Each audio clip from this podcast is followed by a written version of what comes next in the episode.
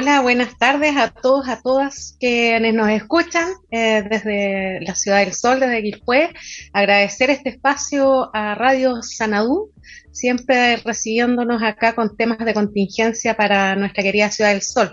Hoy nos acompaña eh, Marta Durán, en este Día del Libro, en este día que ha estado tan festivo, ¿verdad? Gracias Marta por acompañarnos esta tarde y por supuesto que agradecemos, ¿verdad?, a Sergio Holguín este espacio para conversar acerca del libro, la lectura, las bibliotecas y otras hierbas que nos puedan interesar sobre el tema que celebramos hoy. Marta, bienvenida. Hola Mao, muchas gracias por la invitación, encantada de estar aquí compartiendo una vez más contigo este espacio en esta radio que muy, muy contenta y muy agradecida. Bueno, Marta, yo fíjate que eh, preparando la entrevista de hoy y, además celebrando desde, desde la cuarentena, desde el encierro, este día me encontré con una em, dedicatoria de un libro tuyo que se llama El libro digital infantil, libro con el cual yo me encontré en la librería Fuegia, fíjate que fue para mí toda una sorpresa encontrarme con este, con este bello trabajo, con este interesante trabajo de una escritora local y ahí yo te descubrí como escritora, ¿verdad? Y tiene una, una dedicatoria que dice que la lectura siempre sea un refugio para resistir. Y con esta idea me gustaría que comenzáramos esta reflexión en un contexto país tan particular como el que estamos viviendo y en el entendido también que tú eres una mujer con opinión política, ¿verdad? Por lo tanto, me interesa mucho eh, poder partir por eso y después revisar algunas cuestiones que ya la han hablado en todos los espacios, que es porque se celebra el Día del Libro hoy 23 de abril, pero partamos un poco al revés, ¿no? ¿Qué te parece? Sí, bueno, a mí primero, en, la lectura para mí siempre ha sido un refugio, principalmente en estos últimos años. Tampoco voy a decir que toda mi vida he sido una gran lectora, pero sí creo que heredé eh, la lectura de mi familia y que hace algunos años, en compañía de algunas compañeras, eh, pude eh, retomar este hábito y, y, entenderlo, asumirlo como un, como un refugio y además como un espacio de resistencia porque yo creo que hoy día, tanto en el contexto de pandemia el que nos enfrentamos como, como en los contextos que venimos viviendo hace muchos años, eh, hay diferentes formas de resistir en torno a lo que nos ocurre día a día, en torno ya sea a las injusticias, a las desigualdades y, a, un, y a, un, sinfín de cosas que, que, este sistema de alguna manera nos ha impuesto y que sigo creyendo que tanto el arte como la lectura también son formas de resistencia en todo, este, en todo esto, toda esta vorágine y que cobran mucho mayor sentido en, contexto, en este contexto de pandemia en el cual eh, todos eh, nos hemos visto enfrentados a situaciones muy complejas. Por lo tanto, creo que hoy día cobra mucho más sentido entender la lectura como, como un refugio, como un espacio de resistencia. Sí, es, interesante esto, ¿cierto? Además que tú escribes este libro que se llama el libro digital infantil y con la venida y ya la llegada eh, y instalado ya el libro digital, anoche vi una entrevista que le hicieron a Alberto Fuguet, que no es, mi escritor favorito, digamos, pero verdad es un, un escritor a quien reconocemos su trayectoria. Fue entrevistado por Fernando Paulsen en el CNN eh, a propósito del día libro también, le preguntaba eh, sobre el, libro digital y Fouquet mencionaba que efectivamente el libro pareciera ser un anclaje a lo análogo y que durante esta época de cuarentena muchas veces nos saturamos de lo que vemos en las pantallas y necesitamos volver a este contacto físico con algunas materialidades como por ejemplo el libro, ¿no? Se dice mucha gente ha vuelto a, cocinar, a buscar en este encierro también eh, vías en que el, cotidiano tenga mayor sentido. Parece ser que el libro eh, tiene un anclaje en ese espacio. No sé, Marta, ¿qué, ¿cómo lo ves tú? ¿Qué es lo que podrías señalar al respecto? Sí, mira, yo respecto del libro digital, si bien esta fue una investigación que realicé hace algunos años y que para mí sigue siendo muy importante porque yo en lo personal ocupo y soy una gran consumidora de libros digitales, yo la verdad es que tanto por un tema de costo como por un tema de práctico, yo consumo mucho libro digital, pero fíjate que últimamente he tenido que regresar y reencontrarme con el libro impreso justamente por esta idea de escapar un poco de la pantalla aunque sigo creyendo y sigo entendiendo que el libro digital es una gran herramienta y también una gran herramienta en este contexto porque tenemos aplicaciones, por ejemplo, como la Biblioteca Pública Digital, que nos permite acceder a libros sin necesidad de, eh, mayores recursos, sobre todo desde el punto de vista económico. Por tanto, yo creo que hoy día el libro tiene es, es, es más bien versátil, donde un formato digital puede convertirse en una gran herramienta, pero creo que está muy lejos de desaparecer el formato impreso porque hoy día todavía eh, siento que necesitamos un poco esa materialidad en algunos, en algunos contextos, en algunos espacios y también dependiendo de, la característica de cada libro. Yo en lo personal hay libros que los prefiero en digital o, como, o que me resultan cómodos en ese formato, pero también todavía sigo con un poco de romanticismo respecto de libros que me gusta atesorar o que me gusta revisar de manera más, más física. Oye, Marta, ahí nombraste hartos elementos interesantes, como por ejemplo el de la Biblioteca Pública Digital. Para quienes nos escuchan, sería interesante que cuentes un poquitito de qué se trata esta herramienta ¿verdad? que nos proporciona eh, la Biblioteca Nacional. Sí, bueno, yo la Biblioteca Pública Digital la conocí eh, por medio de esta investigación. A partir de la investigación yo llegué a a conocer la biblioteca y es, una es nuestra biblioteca digital que permite que todo eh, chileno y chilena desde su nacimiento, desde el momento que tiene un root, pueda inscribirse en la biblioteca digital y pueda acceder al préstamo del libro. Funciona de la misma manera que la biblioteca física, digamos, tú eh, pides prestado un libro, tiene un tiempo de duración este préstamo y después se eh, se termina el, préstamo o se puede renovar por un tiempo, incluso uno puede reservar ciertos, ciertos títulos y te llega alguna notificación cuando están disponibles, pero es un muy buen recurso. porque básicamente funciona igual que el libro físico. Funciona de la misma manera. Claro, quienes nos escuchan, ¿cierto? Funciona de la misma la, lógica. Sí, de la misma manera porque incluso la biblioteca tiene cantidad de ejemplares digitales. Entonces, dependiendo de los ejemplares que estén disponibles, son los que salen a préstamo, digamos. Y eh, hay libros de, de, todas las categorías, hay libros infantiles, libros de teoría, novelas, hay, hay mucha disponibilidad de, libros. Bueno, eso, eso también, quizás puedes nombrar algunas herramientas también, aparte de... cuéntanos cómo se descarga, ¿verdad? Es una, una aplicación que se descarga, ¿verdad? En el teléfono.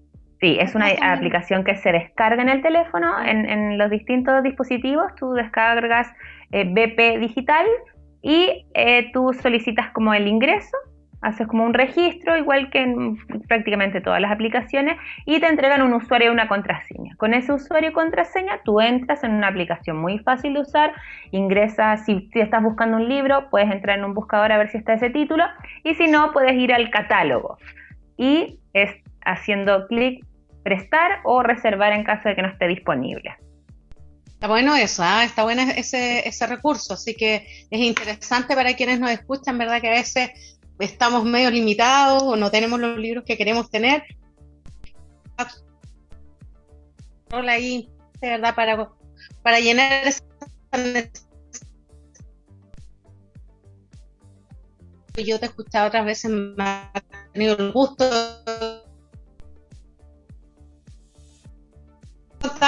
también del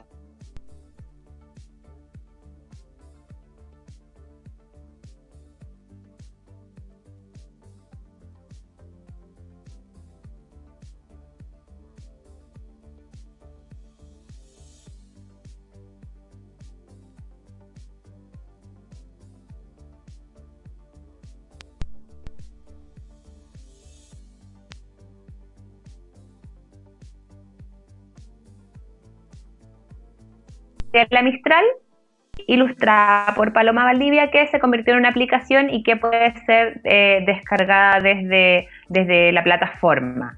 Está Blancanieves y hay otras, hay otros libros que también la, la editorial La Manuta ha a disposición en algunos momentos. es importante a lo mejor revisar su página, que puede que en este, en este momento no la he revisado, pero periódicamente ellos van poniendo a disposición de manera gratuita algunos, algunos títulos y algunos algún material relacionado con la lectura. Oye, por ahí me decía Marta, algunos amigos que se les cayó la conexión. Así que, bueno, en todo caso, este programa va a quedar disponible después en podcast. Así que eh, no sé si, se cayó la conexión de la radio o solo para algunos, algunos oyentes por ahí, algunos internautas. Oye, Marta, eh, acerca de la lectura en, en en nuestro país, y especialmente en Quilpue, ¿qué es lo que podríamos decir? Porque en el fondo nosotras, nosotros conmemoramos el, Día del Libro, ¿no? Y el Día del Libro eh, Internacional también y el libro en sí responde también a ciertas lógicas eh, económicas que tienen que ver con, temas que, son más de interés o menos de interés. Siempre está en disputa ahí el libro de la cuneta, ¿no? Que, que si es que es lícito o no es lícito, si se lee basura, cuánto leemos los chilenos y chilenas, entendemos lo que leemos o no. ¿Qué, ¿Qué, es lo que podrías contarnos tú desde, desde tu mirada como, como escritora y como ilustradora también?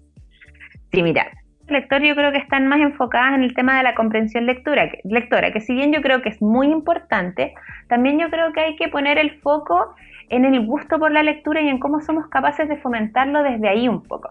A veces siento que la infancia eh, eh, cobra principal sentido hoy día, pero cómo somos capaces de transmitir ese gusto por la lectura que por lo general es muy difícil hacerlo a través del espacio educativo formal porque generalmente ahí nos enfrentamos a otras situaciones, yo no sé si, eh, no, sé qué es lo que ocurre en esos espacios, pero la mayoría de los niños generan un gran rechazo por la lectura a partir de, del concepto como de obligatoriedad o más que el concepto de obligatoriedad, fíjate, tiene que ver con la evaluación de la lectura. Yo siento que ahí todavía hay una deuda eh, grande respecto de cómo hoy día entendemos la lectura en los espacios educativos, por ejemplo.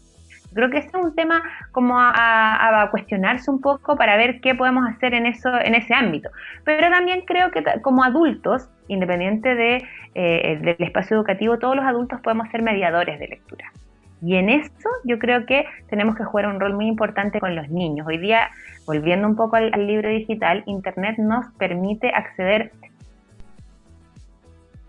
a muchos a mucho contenido literario infantil que puede convertirse en una importante herramienta si queremos fomentar el gusto por la lectura en los niños. Y ahí voy a incorporar otro tema quizás por mi experiencia, que tengo tres hijos de 6, 5, 8 y 11 años, que eh, a medida que han ido creciendo no han perdido el gusto por la lectura en voz alta.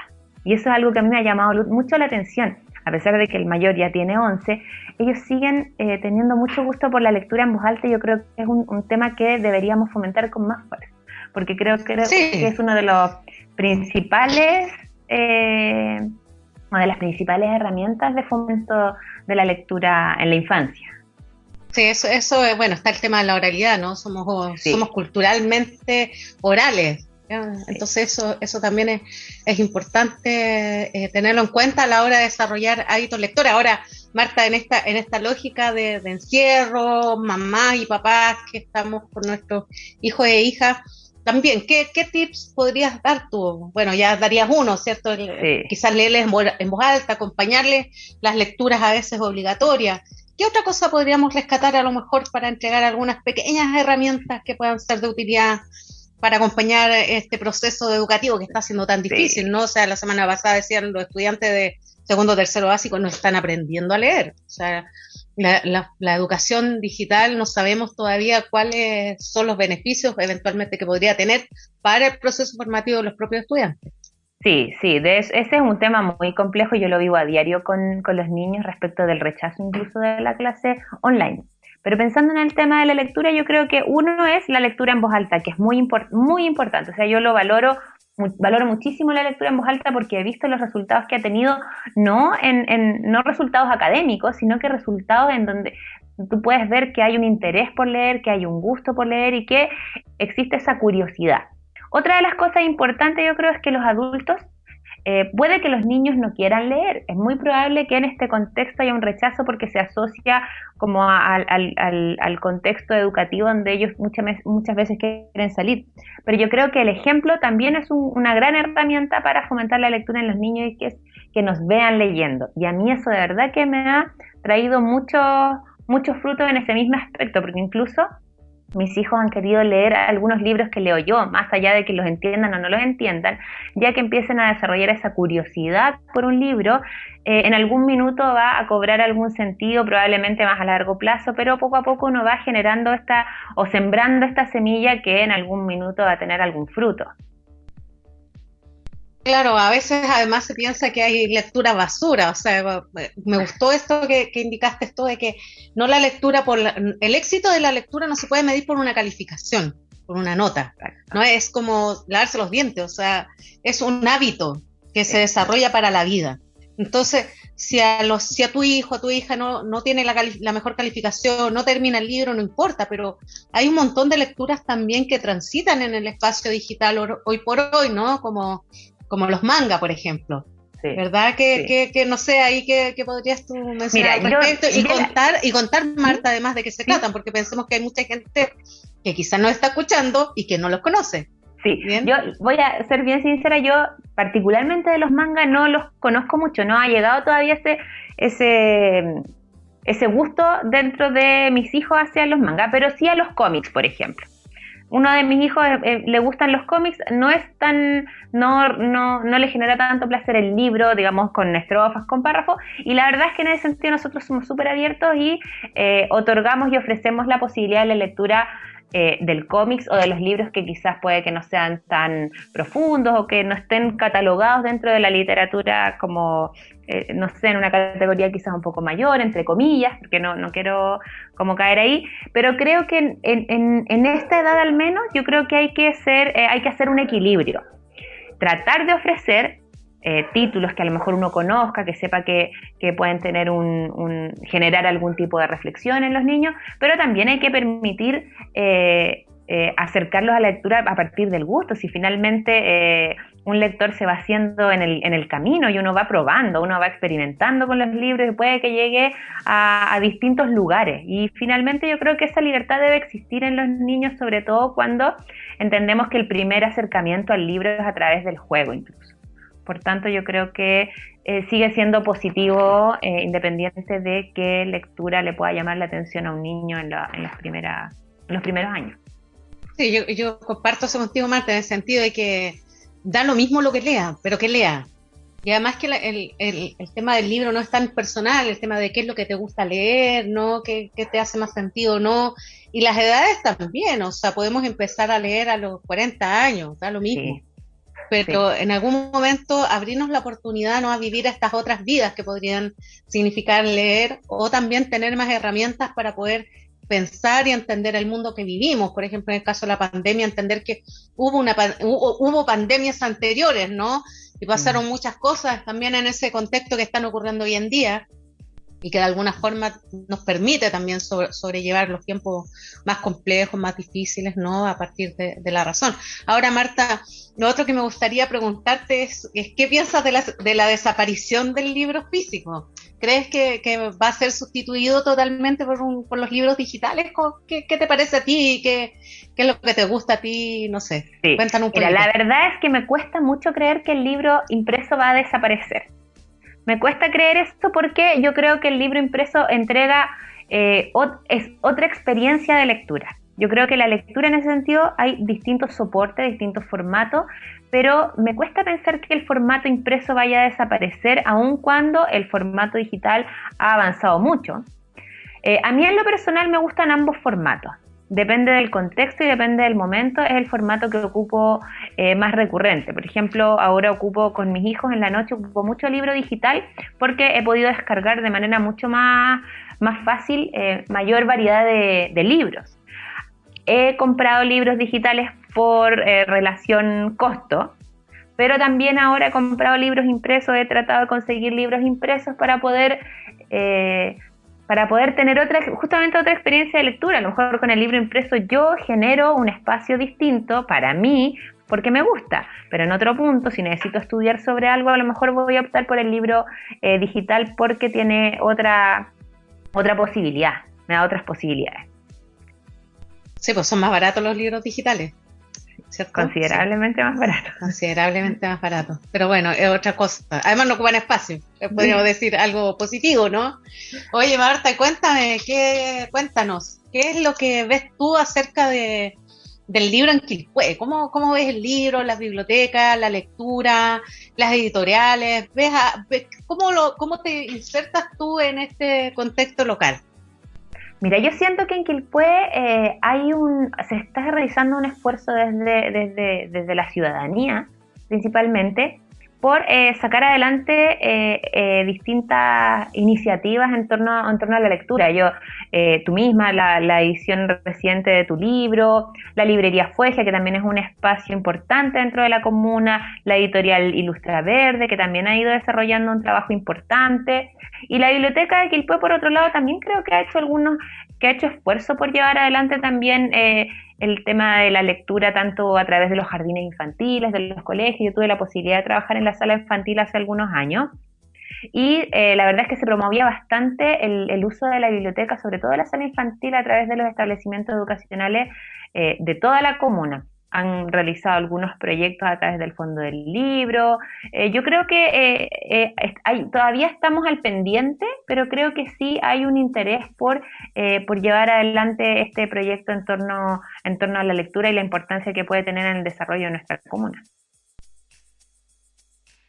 Y cuéntanos algo, acá tú has visto la Feria de los Libros, has participado en las ferias que se hacen o en la Feria del Libro Usado. ¿Tú crees que Quilpue podría, por ejemplo, proyectarse como una ciudad del libro o crees que le falta para, llegar a, conformarse como tal? O sea, yo creo que de todas maneras podría hacerlo. Yo siento que tanto desde lo institucional como desde las organizaciones eh, sociales, si lo queremos decir así, eh, se podría hacer una alianza bien interesante para poder retomar las actividades que se estaban que se realizaban. La, yo participé en la Feria del Libro Usado, alguna vez lancé uno de mis primeros libros se realizaban talleres, recuerdo. O sea, yo, yo creo que hay que empezar a, a, darle más importancia a ese tipo de iniciativas porque de verdad pueden darle un sello importante a nuestra comuna. Yo creo que sí, que de todas maneras hay una gran posibilidad, eh, sobre todo desde, el, desde la organización social. ¿Pero qué crees que le hace falta a Quilpue para, para llegar a eso? ¿Qué, ¿Qué le darías tú? Yo creo que empezaría a armar quizás algún tipo, eh, ampliar un poco la organización respecto con eh, los distintos eh, autores, escritores o distintas, distintos grupos que pudieran acercarse como a este y empezar a generar iniciativas quizás de mayor alcance. Yo creo que más allá de la, de la actividad en sí mismo, porque yo creo que es una actividad que está muy bien realizada, quizás el alcance todavía es bajo y que debiésemos poner un poco de esfuerzo ahí para poder llegar a más personas, porque es muy probable, sobre todo en el ámbito cultural, es que existan más escritores de lo que creemos, existan más lectores de lo que creemos y quizás todavía no hemos llegado a esos espacios por diferentes razones. Mm. Bien, Marta. Oye, ya, bueno, ya estamos llegando al final de nuestra entrevista, pero también me gustaría cerrar esto como, como a modo de reflexión. ¿Qué es lo que ves tú acerca de la industria del libro? ¿Qué crees que como país, verdad, ya que es, también visto no hablar acerca del libro, como que nos gusta hablar de que nos interesa el libro, pero, pero parece que en realidad no nos interesa tanto como, ni, siquiera como Estado, ¿no? No sé ahí qué es lo que podrías eh, mencionar, hacer alguna reflexión sobre el mismo tema del impuesto al libro, por ejemplo, las políticas de selección de, eh, para las bibliotecas escolares o las bibliotecas públicas. ¿Cómo, ¿Cómo, ves como estas expresiones y por otro lado estos movimientos que son acerca de las editoriales independientes justamente, la furia del libro, pensando por ejemplo, ¿verdad? Y estas otras expresiones de ferias del libro, bibliotecas, que son más, más espontáneas, más orilleras, más subversivas, más de resistencia. ¿Mm? Sí, yo siento que ahí las, eh, las políticas públicas también están un poco al debe en el sentido de que a veces la, eh, digamos, la, que la política pública sea tan estandarizada para todo el territorio nacional, por así decirlo, eh, también merma un poco las iniciativas que se hacen de manera más local. Yo creo que hoy día debe, debe ser una, una mixtura en la medida en que podamos eh, contribuir en, ambos sentidos, incluso hasta, por ejemplo, a los espacios educativos. Si hoy día tenemos editoriales en Quilpue o dentro de la región, quizás las políticas públicas también deberían estar apuntadas a que el acceso a la lectura, el acceso a los libros, desde, por ejemplo, desde los establecimientos educacionales, estuvieran vinculadas con estas editoriales regionales, porque de alguna manera, cuando uno trabaja desde lo local, eh, hay, una, hay una mirada, hay una mirada desde desde nuestro entorno, desde lo que vivimos. Por lo tanto, también es importante, yo creo, eh, fortalecer nuestra nuestra, no sé si nuestra historia local, nuestra memoria local, pero de alguna manera el trabajo local es importante eh, incorporarlo en los espacios institucionales. Entonces yo creo que las políticas públicas a veces deben ser un poco más específicas y eh, e incorporar no solo a los actores eh, desde la institucionalidad, sino que también a los actores que hoy día están jugando un rol importante, que son, por ejemplo, las editoriales independientes, para que puedan contribuir al acceso a la lectura de manera más diversa también. Perdona, perdona, me parece que realmente hay ganas de leer. yo soy optimista al respecto. Sí, yo soy optimista también. Han cambiado las formas de lectura, pero se lee. Ahora, Marta, bueno, para, para despedirte, agradecerte obviamente muchísimo el habernos acompañado hoy, este, este saludo también que me hace mucho sentido, que es de una escritora local, de una, de una amiga, una actora también local, desde la cultura, desde la política. Eh, agradecerte habernos acompañado y me gustaría pedirte que nos contaras cuál fue el primer libro que te marcó y te dio la senda para eh, interesarte y cautivarte por el mundo del libro y la lectura?